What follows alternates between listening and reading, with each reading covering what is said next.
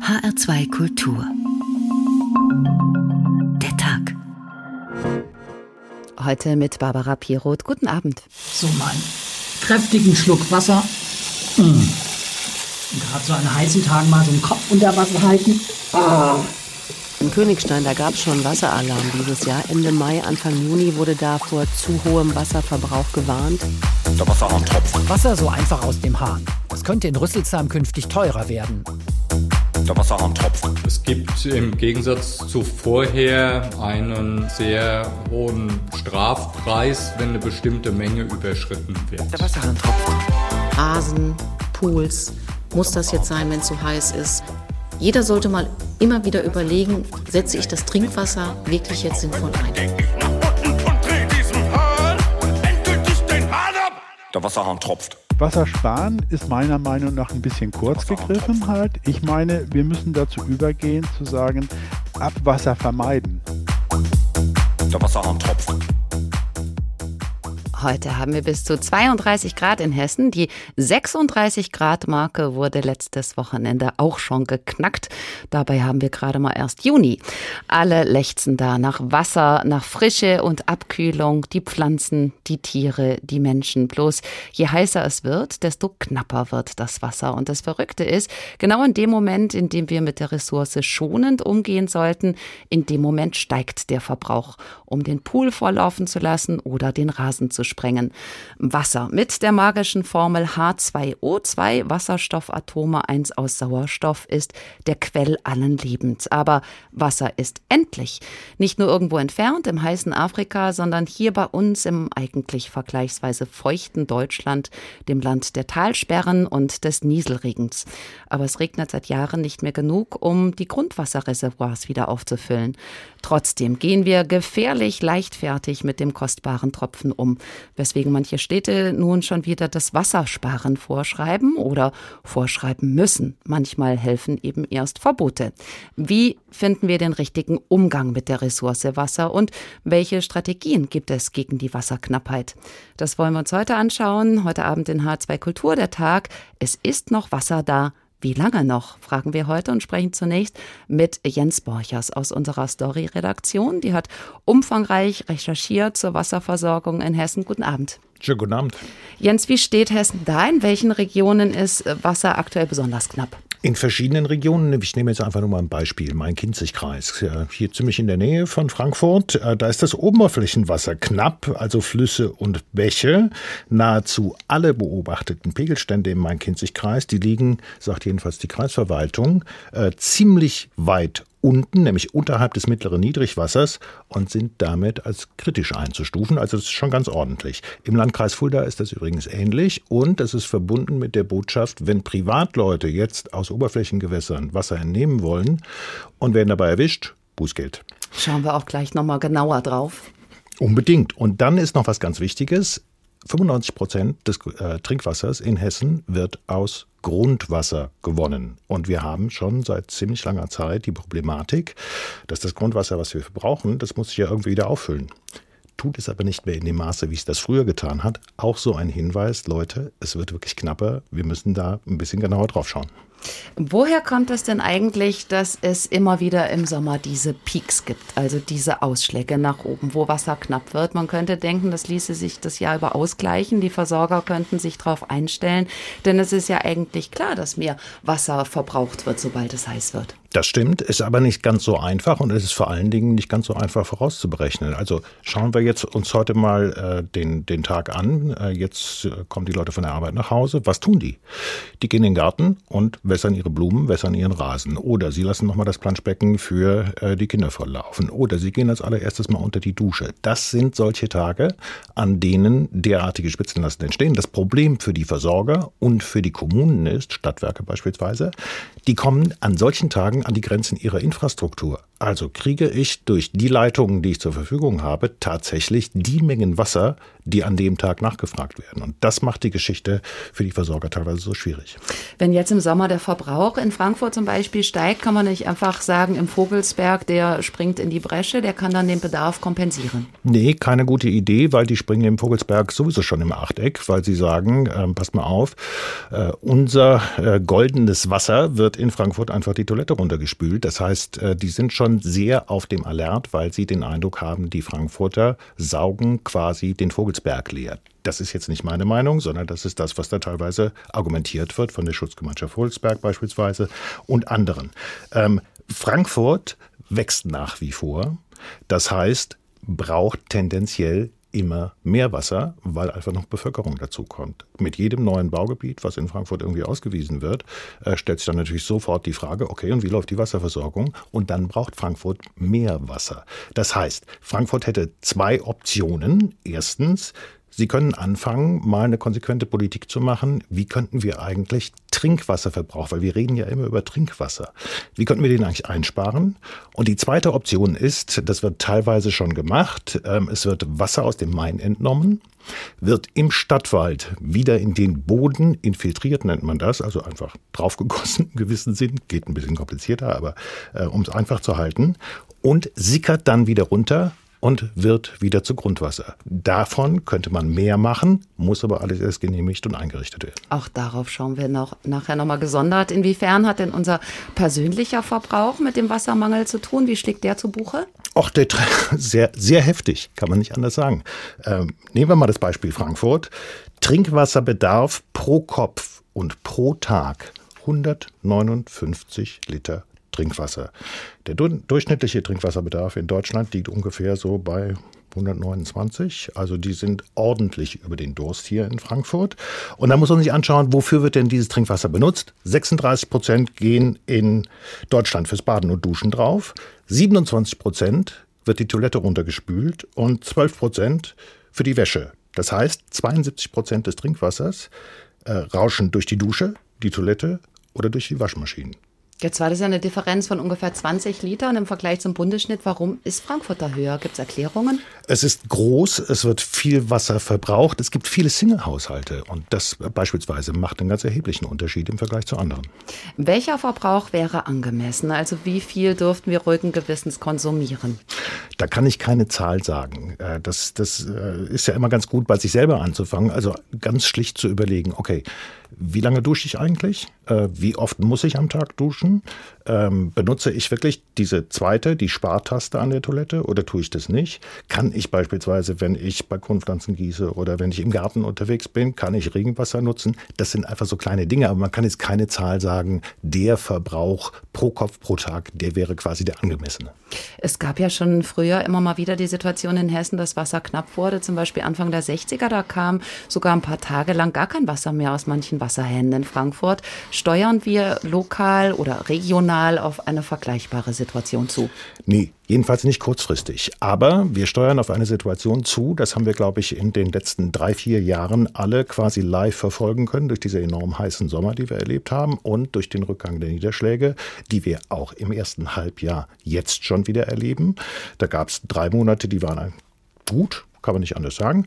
Und dann gibt es aber drei Monate, März, Mai und den Juni, die sind deutlich, deutlich, deutlich zu trocken. Das heißt, die Tendenz geht tatsächlich, Leute, das wird knapper.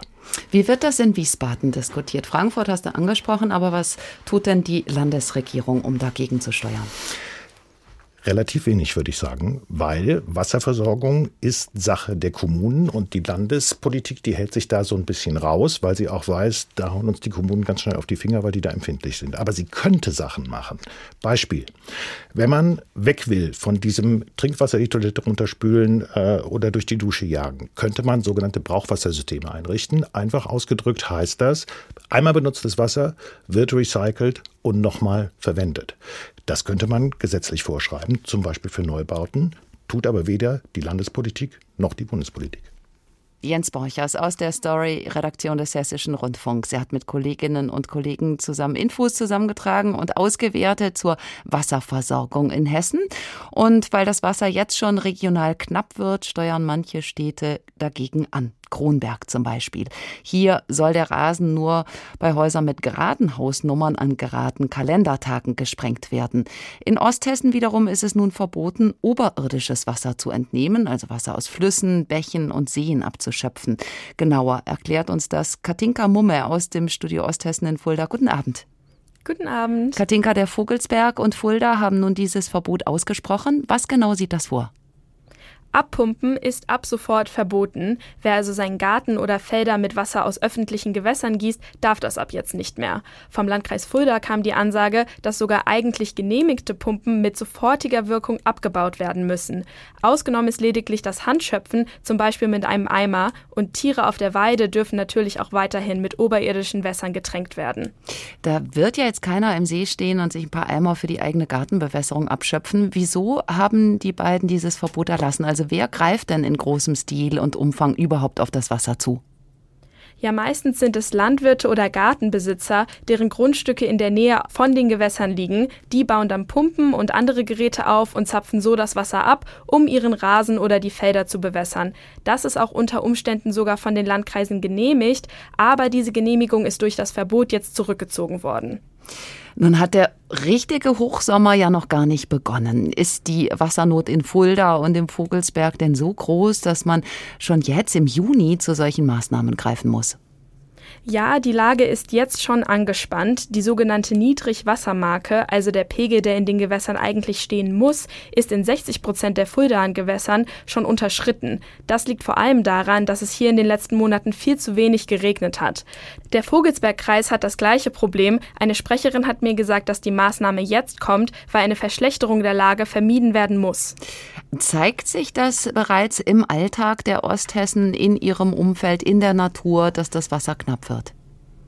Zu sehen sind die knappen Wasserpegel hier schon in einigen Gewässern. Manche ganz flachen Bäche sind nur noch ein Rinnsal. Der Landkreis Fulda hat auch vermehrt Anrufe von Teichbesitzern bekommen, deren Teiche zu tief stehen. Denn die kriegen meist abgezweigtes Wasser aus größeren Seen oder Flüssen. Und wenn das große Gewässer dann kaum Wasser mehr hat, kriegen natürlich die Teiche auch keins ab. Das ist ein Problem, weil die Fische dort dann nicht genug Sauerstoff bekommen und vielleicht den Sommer gar nicht überleben. Katinka Mummer aus dem Studio in Fulda. Dankeschön. Deutschland trocknet langsam aus. Der Wasserverlust ist beträchtlich. Das zeigen Daten aus dem All von Satelliten der NASA und dem Deutschen Zentrum für Luft- und Raumfahrttechnik. Die Auswertung dieser Daten ergibt, Deutschland hat in 20 Jahren Wasser verloren im Umfang des Bodensees. Noch dramatischer die Lage in Südeuropa, in Italien zum Beispiel. Dort ist aus dem sonst reißenden Fluss Po an manchen Stellen ein Rinnsal geworden. Südeuropa wird in Zukunft unerträglich heiß und über diese erstickende Hitze, die Dürre, schreibt Maya Lunde und versetzt ihren Protagonisten David ins Jahr 2041. Der junge Vater ist mit seiner kleinen Tochter auf der Flucht. Den Rest der Familie haben sie verloren. Gerade sind sie in der Nähe von Bordeaux gestrandet. Die Hitze flimmerte vor uns über der Straße. Sie wogte auf den Hügelkämmen wie Wasser, doch sobald wir näher kamen, verschwand sie. Noch immer sahen wir das Lager nicht. Der Himmel über uns war blau, nicht eine einzige Wolke. Blau, immer nur blau. Allmählich fing ich an, diese Farbe zu hassen. Lou lehnte an meinem Arm und wurde leicht hin und her geschaukelt, wenn der Lastwagen über Schlaglöcher rumpelte. Hier hatte schon lange niemand mehr die Straßen ausgebessert. Die Häuser am Straßenrand waren verlassen, der Boden sonnenverbrannt. 22 Tage, nein, 24, es waren schon 24 Tage vergangen. Irgendwann hatte ich aufgehört zu zählen. Vielleicht wollte ich einfach nicht mehr zählen. 24 Tage, seit wir aus Argelès weggerannt waren. Hier wollte Anna hin. Sie hatte schon lange von diesem Ort gesprochen. Er sollte akzeptabel sein. Hier gab es Essen und Strom aus Solarzellen. Und nicht zuletzt gab es Wasser. Sauberes, kaltes Wasser aus dem Hahn. Ein Auszug aus dem Roman Die Geschichte des Wassers erschienen bei BTB. Nach drei Dürrejahren zwischen 2018 und 2020, als Tanklastzüge ganze Gemeinden mit Trinkwasser versorgen müssten, dürfte nun auch dem letzten Skeptiker klar sein, wir sind mittendrin im Klimawandel. Einige Experten gehen davon aus, dass unsere Erde aktuell die wärmste Phase der vergangenen 2000 Jahre erlebt. Und das bedeutet zum einen, Meerwasser verdunstet wegen der höheren Temperaturen. Andererseits kommt es zu immer mehr Starkregen. Der wird weggetragen Tragen weggeschwappt, fließt nicht mehr in die Böden und geht damit dem Grundwasser verloren. Nun meinen wir mit Wasser meist das Grundwasser, das in Frankfurt zum Beispiel aus dem Boden des Stadtwalls kommt. Es gibt aber noch anderes Wasser. Wasser aus Flüssen, das in die Böden eingespeist wird, dort versickert und wiederum Teil des Grundwassers wird. Wie das genau funktioniert, hat Jens Borchers eben im Gespräch schon angerissen und erklärt das nun genauer am Beispiel des hessischen Rieds. Der Rhein bei Kilometer 463,6 bei Biebesheim. Hier fließt das Flusswasser in eine Doppelrohrleitung. Gar nicht weit weg liegt das Brauchwasserwerk Biebesheim. Da wird das Rheinwasser aufbereitet. Michael Polocek ist der Betriebsgruppenleiter in diesem Werk, in dem ständig das Wasser rauscht. Der Rhein ist vom Standort Biebesheim in circa 400 Meter Luftlinie entfernt. Das heißt, ihr habt dicke Rohre laufen vom Rhein bis hier rein? Genau, wir haben zwei Tausender Transportleitungen, die im Prinzip an Rhein im Entnahmebauwerk angeschlossen sind. Und mittels Pumpen wird das geförderte Wasser dann hier in die Flockungsaufbereitung gefördert. Flockungsaufbereitung. Einfacher ausgedrückt, hier wird das Wasser in verschiedenen Schritten gereinigt. Algenrückstände, Verunreinigungen, Geruchsstoffe, all das wird hier herausgeholt. Chemikalien helfen dabei, innerhalb von 60 Minuten aus dem Rheinwasser ein Wasser in Trinkwasserqualität zu machen. Und wenn das Wasser sauber ist, dann landet es in gigantisch großen Zwischenspeichern. Da passen etwa 10.000 Kubikmeter Wasser rein. Auch da führt uns Project hin. Es sind beeindruckende Bauwerke, in denen blitzsauberes Wasser in so einer Art Kuppelbau glitzert. Hier wird das Wasser zwischengespeichert, bevor es dann mittels Förderpumpen für die landwirtschaftliche Beregnung und für die Grundwasseranreicherung zur Verfügung gestellt wird. Fünf Millionen Kubikmeter werden über ein 300 Kilometer langes Rohrnetz zu den Feldern der Landwirte geleitet und da zur Bewässerung verwendet. Landwirtschaftliche Beregnung heißt das. Und der Rest?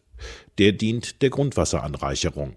Wir fahren mit Michael Polocek in den Gernsheimer Wald. Dort wird Grundwasser gefördert, um daraus Trinkwasser für die Rhein-Main-Region zu gewinnen. Das bedeutet, wir holen das Grundwasser aus dem Boden. Aber diese Grundwasserreservoirs müssen ja wieder aufgefüllt werden.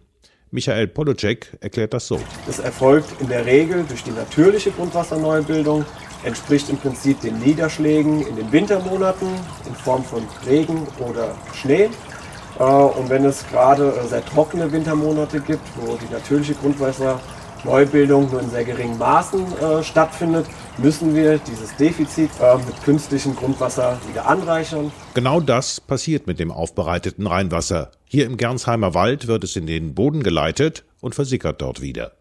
Interessant ist daran, wir machen uns dadurch ein Stück unabhängig vom Klima und vom Wetter. Denn wenn es wenig regnet, dann wird mehr aufbereitetes Wasser im Boden versickert, um die Grundwasserspeicher wieder aufzufüllen. Wenn es viel regnet, dann ist es weniger. Die Frage ist allerdings, kann in sehr trockenen Jahren immer genug Wasser aufbereitet werden, um das Grundwasserreservoir wieder aufzufüllen? Michael Polocek antwortet, Wir sind letztendlich noch nicht an der maximalen Kapazität angekommen, aber wir bewegen uns in die Richtung hin. Gerade das Jahr 2019 sind wir im Prinzip mit Volllast das gesamte Jahr durchgefahren. Das bedeutet, wenn wir infolge des Klimawandels regelmäßig noch längere Trockenphasen bekommen, dann reicht die Kapazität im Brauchwasserwerk Biebesheim nicht mehr aus, um auszugleichen, was wir für unseren Trinkwasserverbrauch aus dem Boden geholt haben. Jetzt soll geprüft werden, ob die Aufbereitungskapazitäten ausgeweitet werden können. Die Landesregierung unterstützt eine Machbarkeitsstudie für ein weiteres Brauchwasserwerk mit 400.000 Euro. Das sind immerhin 80 Prozent der Gesamtsumme für diese Untersuchung. Das wird etwa zwei Jahre dauern. Wenn ein neues Brauchwasserwerk dann tatsächlich machbar sein sollte, dann steht allerdings die nächste Frage an. Woher kommt das Geld für diese Investition? Klar ist, lösbar sind die Probleme bei der Trinkwasserförderung. Klar ist aber auch, diese Lösungen werden viel Geld kosten. Dieses Prinzip der sogenannten Infiltration und überhaupt den Zustand des Grundwassers wollen wir uns nun genauer anschauen, zusammen mit Professor Johannes Barth. Er ist Inhaber des Lehrstuhls für angewandte Geologie an der Uni Erlangen-Nürnberg. Guten Abend. Guten Abend. Herr Professor Barth, die Idee ist ja bestechend. Wenn ständig der Regen ausbleibt, dann simulieren wir den einfach, indem wir den Flüssen Wasser wegnehmen und das dann in den Kreislauf schicken. Fehlt das Wasser dann aber nicht an anderer Stelle, also zum Beispiel im Main oder im Rhein? Ja, es kann durchaus sein, dass das Wasser dann fehlt. Ich würde mal sagen, das kommt darauf an, wann man das tut. Wenn der Fluss normalen Wasserstand hat oder sogar Hochwasser, dann merkt der Fluss das überhaupt nicht.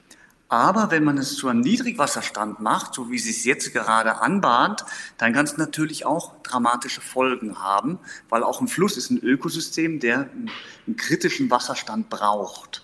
Ist das denn insgesamt eher so eine Art Kosmetik, die Wiederaufbereitung von Flusswasser, oder kann man damit tatsächlich große Wassermengen kompensieren? Nein, es ist keine Kosmetik. Es wird auch jetzt schon gemacht. Es fällt unter den Begriff Uferfiltration. Also man nimmt, man hat tatsächlich ganz oft in der Nähe von Flüssen Brunnen und filtert dann durch die Uferbank, das heißt auch auf Englisch Riverbank Filtration, filtert man das Wasser durch und nimmt es quasi dann indirekt aus dem Fluss heraus. Aber was Sie meinen, ist eigentlich aktives Entnehmen von Oberflächenwasser und dann wieder verregnen. Das ist eine ernstzumeinende Technik, also künstliche Grundwasseranreicherung. Und das ist ein sehr zukunftsträchtiges Thema. Man muss aber wissen, was man tut, zum Beispiel mit der Wasserqualität und ob man dann nicht auf einmal ein Gebiet ganz feucht legt und man hat feuchte Keller und so weiter. Sie sagen, man muss wissen, was man tut. Was ist da zu beachten? Zum Beispiel die Wasserqualität. Also wenn man jetzt zum Beispiel Flusswasser in, direkt nimmt und infiltriert, da können ja auch Schadstoffe drin sein im Fluss, zum Beispiel Pharmazeutika, manchmal sind es Schwermetalle, manchmal sind es auch sehr viele Nährstoffe wie Nitrat, die direkt im Fluss sind. Und wenn man dieses Wasser jetzt einfach unbehandelt äh, versickert, dann importiert man quasi auch Schadstoffe in den Grundwasserleiter. Wie lange braucht denn eigentlich Grundwasser, bis das sich neu gebildet hat? Also es schneit oder regnet, das Wasser versickert und schon haben wir neues Grundwasser oder ist das ein langsamerer Prozess? Nee, ist eine sehr gute Frage. Tatsächlich ist es ein langsamer Prozess. Es hängt ein bisschen vom Untergrund ab und auch Dazu sagen wir Flurabstand, also der Abstand von der Grundwasseroberfläche zur Erdoberfläche. Wenn der Flurabstand groß ist, dann dauert es natürlich länger. Wenn er gering ist, dann dauert es kürzer. Und wenn das ähm, Gestein oder der Boden sehr versickerungsfähig ist, zum Beispiel sandig, dann geht es auch wieder schneller. Man kann das nicht so genau beziffern, aber es sind Monate bis Jahre. Wir sehen jetzt oft niedrige Grundwasserstände, die sich vor Jahren eingestellt haben und immer noch nicht erholt sind. Seit ungefähr 15 Jahren bildet sich zu wenig neues Grundwasser in Deutschland. Gleichzeitig entnehmen wir mehr als nachkommt. Gibt es da so einen Wert, ab dem das kritisch wird? Das ist sehr schwer zu beziffern. Also es ist erstens so, dass man schon sehr darauf achtet, dass man nicht mehr entnimmt, als sich neu bildet. Also deswegen ist es ein eigenes Fachgebiet, dass man eben versucht, so gut wie möglich die Grundwasserneubildung abzuschätzen. Das sind komplexe Formeln, da geht die Geologie ein, natürlich die Klimatologie, die Meteorologie, aber auch der Bewuchs, was da für Pflanzen wachsen und so weiter. Aber was man machen kann, ist, dass man mehr Flächen schafft, wo eben auch Grundwasserneubildung wieder möglich ist. Das eine ist, dass Grundwasser fehlt, das andere, dass Grundwasser verschmutzt wird und deshalb nicht mehr zu gebrauchen ist, dass die Landwirtschaft gewissermaßen Opfer wie Täter in ihrer Not bewässern, die Bauern nämlich immer mehr. Gleichzeitig sind die Böden voller Nitrate. Wie viel Wasser geht uns durch Verschmutzung verloren? Ja, da sprechen Sie ein großes Thema an, ist natürlich sehr komplex. Es ist nicht nur die Landwirtschaft, es gibt auch Grundwasserverschmutzungen durch Industrie. Aber ganz oft ist es so, dass eigentlich genügend Wasser vorhanden wäre, aber es ist nicht so nutzbar, wie wir es wollen. Also der drastischste Fall ist, in Küstennähe kann es oft passieren, dass Meerwasser in den Küstenaquifer, in den Küstengrundwasserleiter eindringt und damit ist es eigentlich fast gar nicht mehr nutzbar. Also die Qualität bestimmt oft die Menge, die wir dann wirklich benutzen können. Aktuell scheint da ja eine Lösung zu sein, dass man immer weiter in die Tiefe geht, um an das Grundwasser ranzukommen. Aber wenn man das tut und der Natur dann immer mehr Wasser entzieht, dann drohen Wälder und Pflanzen auszutrocknen. Ab wann wird das gefährlich? Das ist eigentlich erstmal ein logischer Schritt, dass man tiefer bohrt und versucht, aus größeren Tiefen Wasser zu entnehmen. Man muss aber eigentlich auf mehrere Dinge aufpassen. Oft kommt man dann in grundwasserleitende Schichten, die kostbar und alt sind. Es gibt Grundwässer, die sind viele Zehntausende Jahre alt und es zeigt eben, wie langsam sie sich gebildet haben oder es gibt gar keine Neubildung mehr, weil sie sind abgeschlossen von dem hydrologischen Kreislauf. Das andere Problem ist, wenn man sehr tief bohrt, dann kann man auch auf einmal auf salzige Grundwässer stoßen. Das ist in Deutschland gar nicht so unwahrscheinlich, weil wir viele Zechsteinsalze im Untergrund haben, große Salzlagerstätten.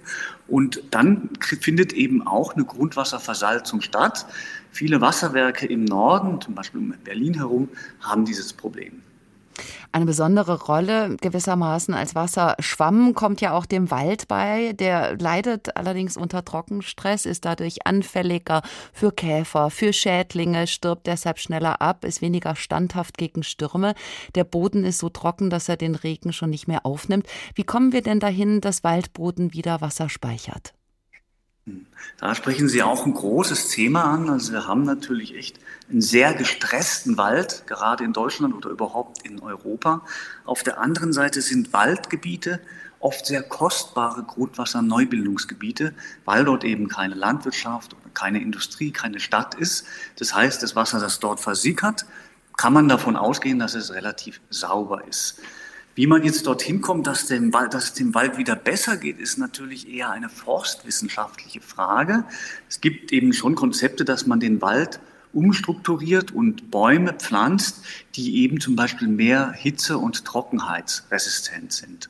Professor Johannes Barth, Geologe und Grundwasserexperte von der Uni Erlangen-Nürnberg, haben Sie vielen Dank. Mancherorts führen Seen, Teiche, Bäche und Flüsse weit weniger Wasser als früher. Das Grundwasser geht zurück, die Pegel sinken und so kommen dann ja auch die Wurzeln der Pflanzen immer schlechter dran. Gleichzeitig versiegen Tümpel und Bäche, aus denen Tiere trinken. Das heißt, Wälder, Bäume, Flora und Fauna drohen möglicherweise eines Tages zu verdursten. Eine Dystopie, die die Schriftstellerin Maya Lunde in ihrem Roman Die Geschichte des Wassers entwirft. Fünf Jahre in Folge herrscht bereits Dürre in Südeuropa und fürchterliche Waldbrände zerstören Orte, Landschaften und Menschen, das Leben von Menschen wie David. Vor uns lag ein Zaun mit einer tarnfarbenen Plane darüber. Der Fahrer ließ uns hinaus, murmelte viel Glück und verschwand in einer Staubwolke. Die Luft schlug uns entgegen wie eine heiße Wand. Die Feuerkugel am Himmel saugte jeden Wassertropfen aus mir heraus. Der Asphalt glühte, war so heiß, dass er sicher bald schmelzen würde. Mein Handy war kaputt gegangen und meine Armbanduhr hatte ich unterwegs eingetauscht. Ich wusste nicht, wie viel Uhr es war. Aber der Zaun vor uns warf noch immer einen Schatten. Es konnte also nicht viel später als drei sein. Wir kamen zum Eingang, wo zwei Wachleute in Militäruniform an einem Tisch saßen. Sie sahen uns an, ohne uns zu sehen. Ausweispapiere? Fragte der eine. Ich legte ihm unsere Pässe vor. Er blätterte hastig durch die Seiten in meinem Pass und hielt bei meinem Foto inne. Ich selbst zuckte jedes Mal zusammen, wenn ich es sah.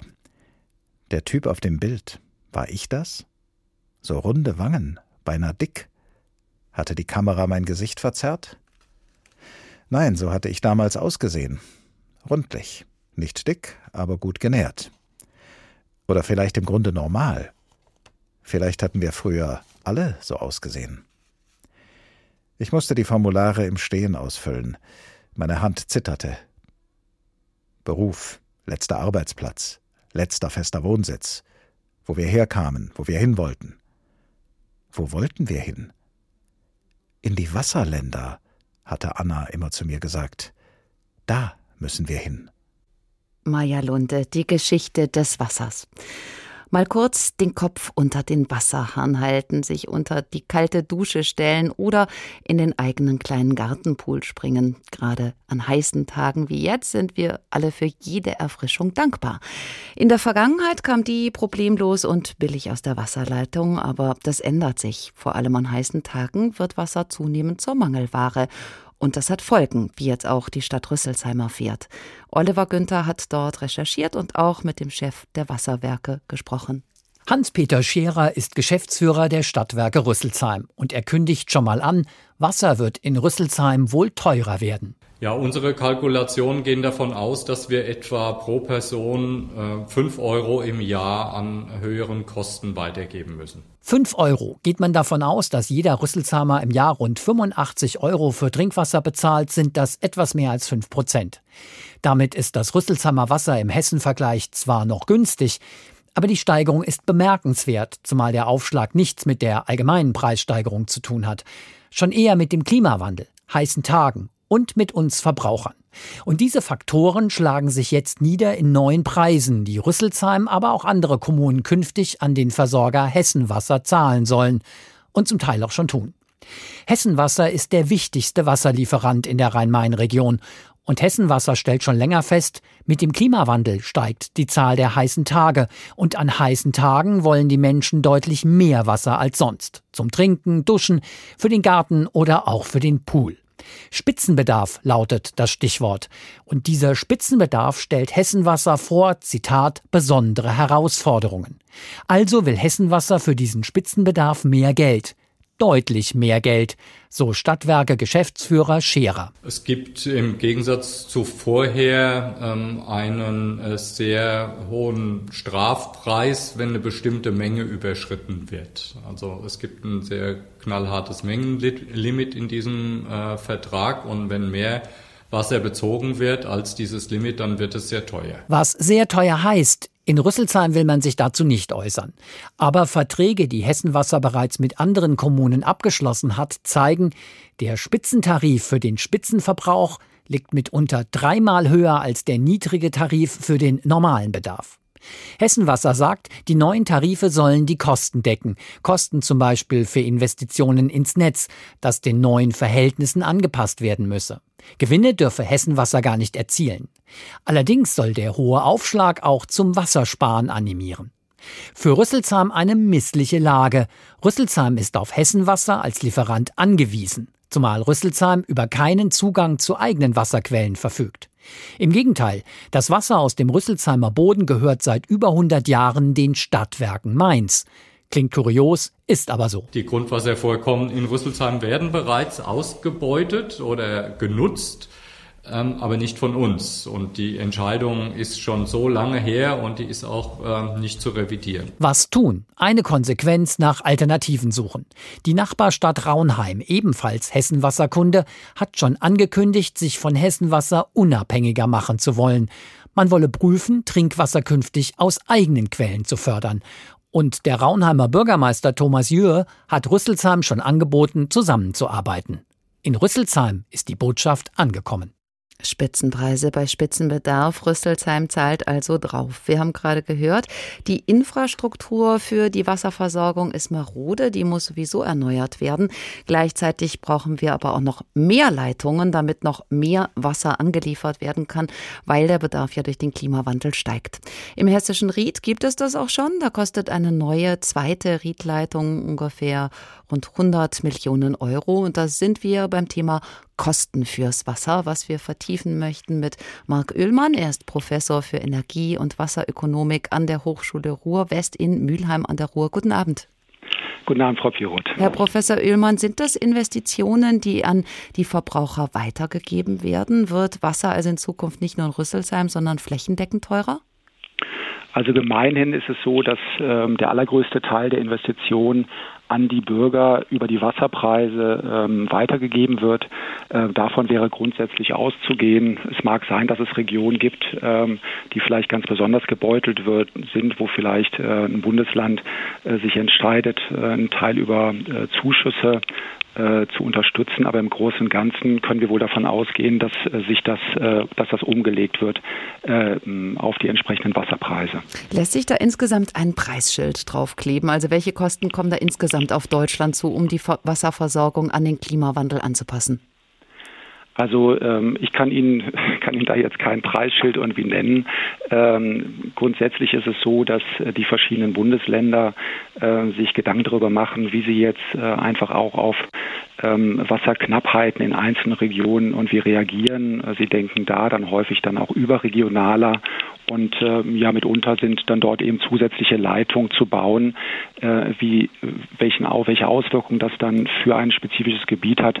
Das müsste man im Detail irgendwie rechnen, aber ähm, so ein äh, allgemein allgemeines Preisschild äh, für Deutschland, äh, das wäre völlig unseriös. Wenn Sie sagen, es wird möglicherweise auch überregionaler gedacht, bedeutet das größere Versorgungsverbünde und würden Sie die empfehlen?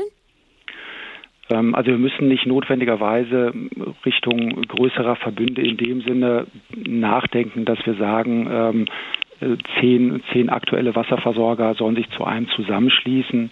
Ähm, es geht wahrscheinlich eher, eher darum, vermute ich, dass irgendwie äh, der Fernwasserversorgung, wie wir das jetzt auch gerade für das Beispiel Hessenwasser äh, gehört haben, dass die an Bedeutung gewinnen werden. Äh, so ein Stück weit einfach auch so ein, so ein Backbone äh, möglicherweise für eine größere Region werden.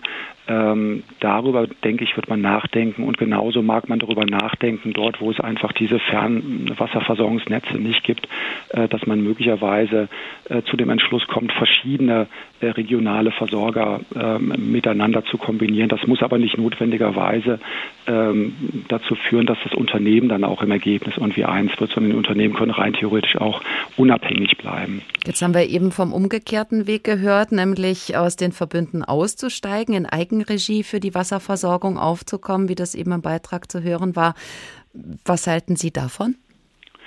Also mir hat, mir hat der Beitrag sehr, sehr gut gefallen, Frau, äh, Frau Pirot, äh, weil der einfach so die, die grundsätzliche Thematik beschreibt. Ähm, gleichzeitig ähm, würde ich aber hier auch so ein bisschen so für die, für die ökonomische Ratio werben. Ähm, also grundsätzlich, grundsätzlich ist es so, äh, dass äh, gerade bei zurückgehender zurückgehender Menge äh, wir uns natürlich die Frage stellen, wie können wir am sinnhaftesten einfach diese, diese Mengen zuteilen.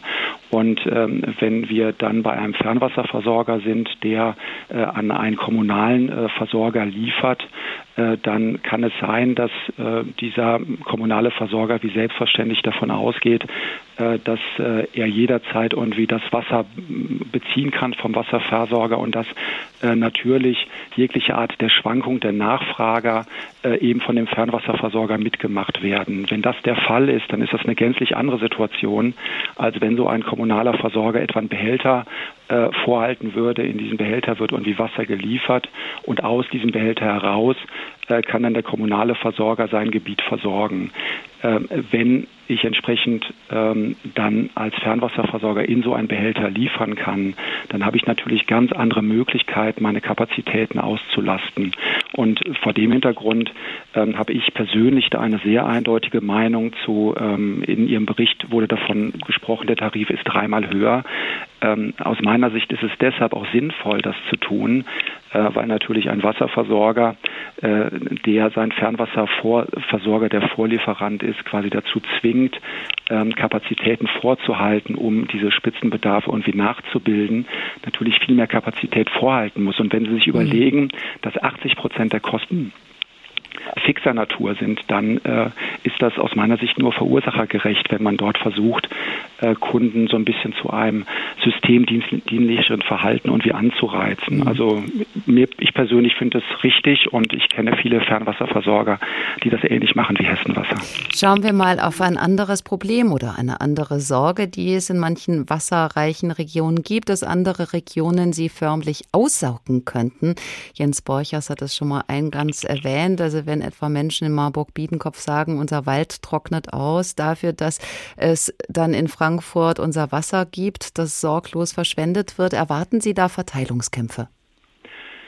Ähm, also von Bedeutung ist, dass wir jetzt, jetzt nicht überall äh, in, in Deutschland ähm, Wasserdargebotsprobleme haben werden. Wasserdargebotsprobleme werden aber in, an spezifischen, in spezifischen Regionen auftauchen und dort, ja, kann es tatsächlich zu Verteilungskämpfen kommen. Ähm, ich selber arbeite auch in, in einzelnen Regionen, wo ich das auch schon tatsächlich erlebe. Aktuell haben Privatleute, Bauern, Unternehmen ja eigentlich gar keinen Anreiz, Wasser zu sparen. Gäbe es Modelle, nach denen derjenige, der weniger Wasser verbraucht, dann auch finanziell belohnt werden könnte? Ähm, absolut, absolut, die gibt es. Also ich glaube grundsätzlich bei, bei dem Thema, was wir haben, müssen wir zwei Fälle unterscheiden. Der eine Fall ist, wir haben tatsächlich in einer Region nicht genug Wasser. Äh, dann geht es darum, ähm, die Verbraucher dazu anzuhalten, tatsächlich äh, Wasser, wassersparend, wassereffizient äh, eben dieses Wasser zu nutzen. Ähm, was wir aber auch sehen, und das ist in vielen Regionen gleichermaßen der Fall, dass eben diese Spitzenbedarfe ähm, ansteigen. Ähm, das liegt irgendwie daran, dass beispielsweise in Hitzeperioden alle gleichzeitig dann ihren Garten bewässern wollen, gleichzeitig die Industrie äh, möglicherweise ihr, ihre Wassernachfrage nicht, nicht mhm. runternimmt. Und für, für diese beiden doch sehr unterschiedlichen Fälle äh, würde man ökonomisch etwa mit Preisen anders, äh, anders reagieren. Ne? Ähm, in diesem zweiten Fall zum Beispiel, wenn, wenn ich da weitermachen darf, könnte man sich durchaus überlegen, äh, preisliche Anreize dahingehend zu setzen, dass einzelne Nachfrager möglicherweise ähm, nicht genau in den Zeiten nachfragen, während, äh, während alle anderen Wasser nutzen. Mhm. Und das könnte die, den großen Charme haben, dass ich möglicherweise äh, mit meinen Kapazitäten auskomme und nicht für zwei, drei, vier, fünf Stunden im Jahr äh, hier mächtige Reinvestitionen oder Neuinvestitionen Erweiterungsinvestitionen zu tätigen hätte. Und das würde sich natürlich in relativ geringerer Kostenbelastung dann auch für die Bürger äh, auswirken. Marc Oehlmann, Professor für Energie- und Wasserökonomik, er beschäftigt sich mit den Kosten der Anpassung der Wasserwirtschaft an den Klimawandel. Danke. Der Klimawandel führt bei der Schriftstellerin Maja Lunde dazu, dass es im Europa des Jahres 2041 unerträglich heiß geworden ist. Fünf Jahre Dürre zwingen die Menschen zur Flucht aus dem Süden des Kontinents. Je trockener unser Land wurde, desto häufiger redete sie von den Ländern im Norden, wo es nicht nur ein seltenes Mal im Laufe der kalten Monate regnete, sondern auch im Frühjahr und Sommer, wo es keine lang anhaltende Dürre gab, sondern das Gegenteil, weil der Regen mit schweren Stürmen einherging und zur Plage wurde, wo Flüsse über die Ufer traten und Dämme brachen, jäh und brutal. Worüber jammern die bloß? fragte Anna, sie, die alles Wasser der Welt haben. Wir hatten nur das salzige Meer und die Dürre. Sie war unsere Flut, sie war unaufhaltbar. Erst hieß sie zwei Jahresdürre, dann drei Jahresdürre, dann vier Jahresdürre. Dies war das fünfte Jahr. Der Sommer schien endlos. Schon letzten Herbst hatten die Leute angefangen, Argelès zu verlassen. Aber wir waren standhaft geblieben. Ich musste meiner Arbeit nachgehen, konnte nicht einfach weglaufen von der maroden alten Entsalzungsanlage, die das Meerwasser in Süßwasser verwandelte. Doch immer wieder fiel der Strom aus. In den Läden fehlten die Nahrungsmittel, und die Stadt wurde immer leerer, stiller und wärmer. Denn je trockener die Erde, desto heißer die Luft. Früher hatte die Sonne ihre Kraft darauf gerichtet, das Wasser zu verdampfen. Als es keine Feuchtigkeit mehr in der Erde gab, richtete sie ihre Kraft auf uns. Ein Auszug aus dem Roman Die Geschichte des Wassers von Maja Lunde. Vorhin haben wir schon über den Verbrauch von Wasser gesprochen. Im Grunde gehen wir damit um, als ob es völlig selbstverständlich wäre, dass Wasser immer verfügbar ist. Deutschland ist eines der wenigen Länder der Welt, wo es immer aus dem Hahn kommt, 24 Stunden, sieben Tage die Woche und Wasser bester Qualität. Zumal wir ja auch noch Trinkwasser benutzen, um unsere Toiletten zu spülen und das Stadtgrün zu bewässern. Und da sagen viele, das ist die pure Verschwendung, das ist absurd. Warum nicht zum Beispiel so sogenanntes Brauchwasser dafür verwenden, zum Beispiel Regenwasser aus der Zisterne. Eingangs haben wir davon gehört, genauer erklärt uns das jetzt Oliver Günther, der darüber mit Experten gesprochen hat. Erwin Nolde ist Umweltingenieur. Seit 30 Jahren beschäftigt ihn, wie man gebrauchtes Wasser wiederverwenden kann. Die Idee, Wasser, mit dem man Gemüse putzt oder sich die Hände wäscht, fließt nicht einfach in die Kanalisation ab. Stattdessen wird dieses sogenannte Grauwasser gesammelt, gereinigt und dann nochmal genutzt.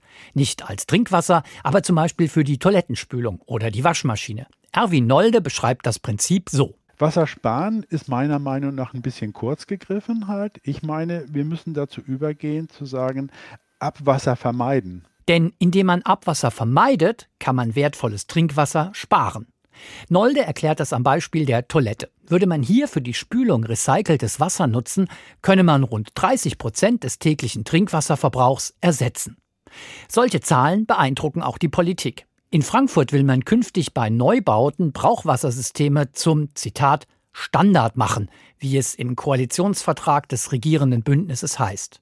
Die Frankfurter Umweltdezernentin Rosemarie Heilig von den Grünen will sogar noch weitergehen. Bei allen Neubaugebieten muss das verpflichtend sein. Das heißt, in der Zukunft müssen wir unbedingt sehr viel mehr Brauchwasser dort nutzen, wo es sinnvoll ist. Toilette, Waschen, Allerdings, das kostet Geld.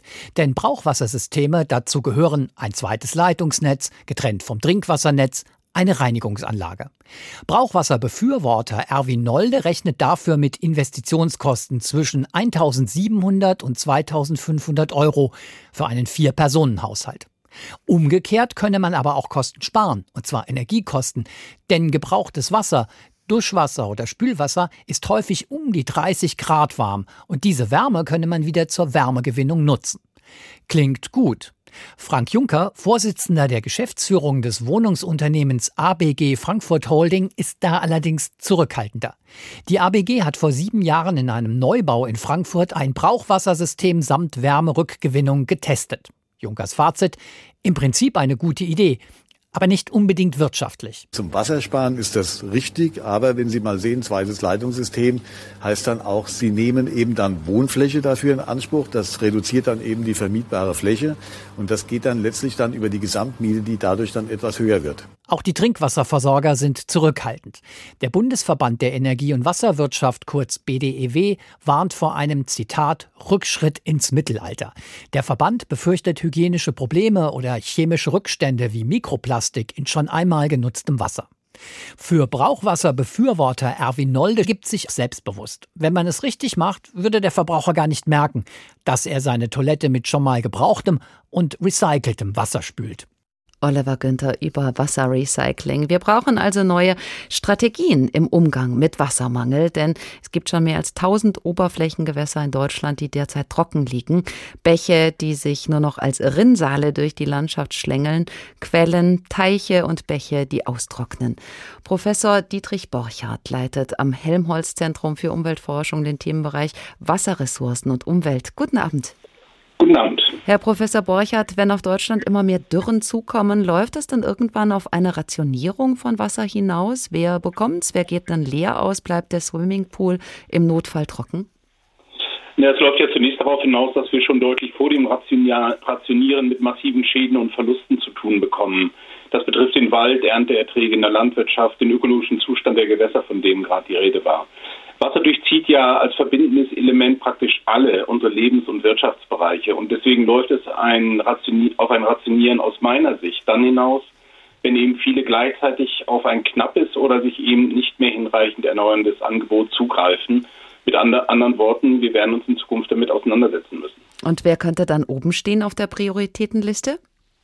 Also ganz sicher das Trinkwasser, äh, denn es geht dann in diesem Fall ja um Daseinsvorsorge und ähm, äh, leer ausgehen bedeutet deswegen für die Wassernutzer auch etwas ganz Unterschiedliches. Denn äh, es ist ganz klar, dass äh, wir zu Nutzungskonkur wenn wir es mit Nutzungskonkurrenzen zu tun bekommen, dass dann genau danach gefragt werden muss, äh, wo brauchen wir Wasser als Daseinsvorsorge, wo brauchen wir es für die Nahrungsmittelproduktion, wo brauchen wir es auch für die Sicherung der Energieversorgung? Und dann kommen eben andere äh, weniger essentielle Nutzungen eben an späterer Stelle. Wasser ist billig. Wenn die Politik nun neue Wasserpreise zum Beispiel verordnen würde, würde der Wert des Wassers im Bewusstsein steigen. Also so analog zu den Spritpreisen, was teuer ist, wird eingespart und was nicht viel kostet, ist nichts wert. Ähm, da bin ich sehr skeptisch, ähm, denn eigentlich sind ja diese 0,25 Cent, die wir im Durchschnitt bundesweit für einen Liter Trinkwasser, das bei uns aus dem Wasserhahn läuft, äh, bezahlen. Das ist ja äh, zunächst mal günstig und das ist gut so und das ist ein gutes Signal, weil dieser kleine Betrag, relativ kleine Betrag dafür reicht, die gesamte Wasserversorgungsinfrastruktur mit Trinkwasser langfristig äh, zu betreiben. Und ähm, äh, der Wert des Wassers macht sich eher an den Knappheiten fest, wenn ich es plötzlich nicht mehr für alles gebrauchen kann. Ähm, und der Spritpreis ist, denke ich, eigentlich ein guter, gutes Beispiel. Denn wir sehen trotz einer annehmenden Verdoppelung der Diesel- und Benzinpreise ja praktisch keine Veränderung im Verkehrsaufkommen. Und das zeigt, dass selbst drastische Preissprünge äh, äh, nicht unbedingt äh, zu mehr Einsparungen führen. Ich glaube äh, deswegen, dass man für das Wasser andere Strategien braucht. Die Grundwasserbildung ist seit ungefähr 15 Jahren in Deutschland rückläufig. Also es wird nicht mehr so viel Grundwasser, zum Beispiel durch Niederschläge, durch Versickerung nachgefüllt, wie wir verbrauchen. Könnte sich das denn auch theoretisch wieder erholen? Kann sich theoretisch wieder erholen. Was wir bräuchten, wäre eine mindestens ebenso lange äh, Zeitspanne, also in dem Fall mehr als ein Jahrzehnt überdurchschnittlicher Niederschläge, die auch noch am besten als Landregen im Winterhalbjahr fa äh, fallen, weil sich dann insbesondere die Grundwasserressourcen äh, erneuern. Aber das ist nach Lage der Dinge eben nicht zu erwarten. Hydrologen fordern da nun Vorsorgemaßnahmen. Welche könnten das sein? Ich glaube, eine wichtige Vorwarn, äh, Vorsorgemaßnahme ist, wir brauchen bessere äh, Vorwarnsysteme und Wasserinformationssysteme, die uns erstens für den äh, Moment, also in Echtzeit quasi Auskunft darum geben, wie viel des Wasser ist da, wie viel Wasser wird aktuell genutzt und äh, wie verteilt sich das? Und die müssen verbunden werden mit ähm, mit, äh, mit Vorhersagen über Wochen, Monate, äh, um uns zum Beispiel besser aufzustellen äh, für Dürren und Hitzeperioden, wie wir sie jetzt 2018, 2019 erlebt haben, die in vielleicht schon 20, 30 Jahren Normaljahre sind. Und wir brauchen da im Grunde genommen auch für die Knappheit etwas, was wir äh, besser entwickelt schon in der Hochwasservorhersage ähm, äh, zur Verfügung haben. Wäre da auch sowas wie die Stadtplanung zum Beispiel gefragt? Die ging ja lange Zeit von Gebäuden und von Straßen aus und hat Wasser aus der Landschaft ausgeleitet. Wie kann die nun das Wasser in der Fläche halten, ohne dass das dann in der nächsten Kanalisation verschwindet? Ganz genau. Und das, ich denke, da stimme ich zu. Das äh, sehe ich genauso, dass äh, diese zweite wichtige Maßnahme langfristig die der letztlich auch Umbau unserer ähm, äh, Wasserinfrastrukturen gerade in Städten ähm, gefragt ist, nämlich äh, letztlich die Umkehr dieses Paradigmen, Paradigma der Vergangenheit, nämlich alles möglichst schnell und direkt abzuleiten, dahin eigentlich jedes, äh, jeden Tropfen Wasser auch in der Stadt zu speichern, so verzögert wie möglich abzuleiten, auch das, was gering verschmutzt ist, zu versickern, um auch den Grundwasserkörpern unter den äh, Städten ähm, wieder zu mehr Wasser zu verhelfen und auf diese Art und Weise die Wasserüberschüsse, die wir ja nach wie vor und noch mehr durch Starkregen oft in den Winterhalbjahren äh, bekommen, zu strecken in die äh, immer trockneren und länger andauernd trockneren äh, Sommer äh, gepaart mit, mit Hitzewellen. Also wir brauchen letztlich ein, ein, ein äh, komplettes Umsteuern. Also zum Beispiel auch Parkplätze durchlässiger machen für Regen ist so eine Idee. Jetzt ist das ja einfach immer auf die anderen Akteure zu deuten. Wir selbst sind aber auch gefragt. Also zweimal am Tag duschen zum Beispiel muss nicht sein. Andererseits können es die Leute allmählich auch nicht mehr hören, wo sie sich als nächstes einschränken sollen. Wie bekommen wir das hin, ein Bewusstsein dafür zu schaffen? Also ich glaube, einer der äh, wichtigsten Mechanismen ist eben nicht über das Geld, sondern klar zu machen, dass wir, wenn wir zum Beispiel die Städte äh, und unsere Wohnquartiere äh, sehr viel stärker in so eine blau-grüne Zukunft, möchte ich das mal äh, bezeichnen, entwickeln, wir entsiegeln, wir schaffen mehr Stadtgewässer, wir schaffen grüne Parkflächen, wir schaffen auch für Hitzeperioden ein lebenswertes Wohnumfeld. Das sind ja Gewinne, genauso wie ich gewinnen würde, wenn wir mehr städtische Gewässer haben, in denen ich vielleicht sogar baden kann, in denen ich meine Freizeit verbringen kann und die nicht ähm, sozusagen, äh, weil sie überdüngt sind, im Sommer zum Himmel stinken. Das, das bedeutet ja ein Gewinn an Lebensqualität. Und für diese Win-Win-Situation gibt es noch eine ganze Reihe mehr Beispiele, also inhaltlicher Art, aber wir könnten auch in Städte gucken, wie zum Beispiel Stockholm oder Kopenhagen, Singapur, Melbourne in Australien, vielleicht Freiburg in Deutschland, wo das zum ganzes, ein ganzes Stück weit schon gelungen ist. Und ich denke, das muss die und sollte die Motivation sein, weil sie dann bedeutet, dass wir uns mit einem Gewinn äh, an ein sich veränderndes Klima und an knapper werdendes Wasser anpassen. Professor Dietrich Borchardt vom Helmholtz Zentrum für Umweltforschung. Vielen Dank für das Gespräch.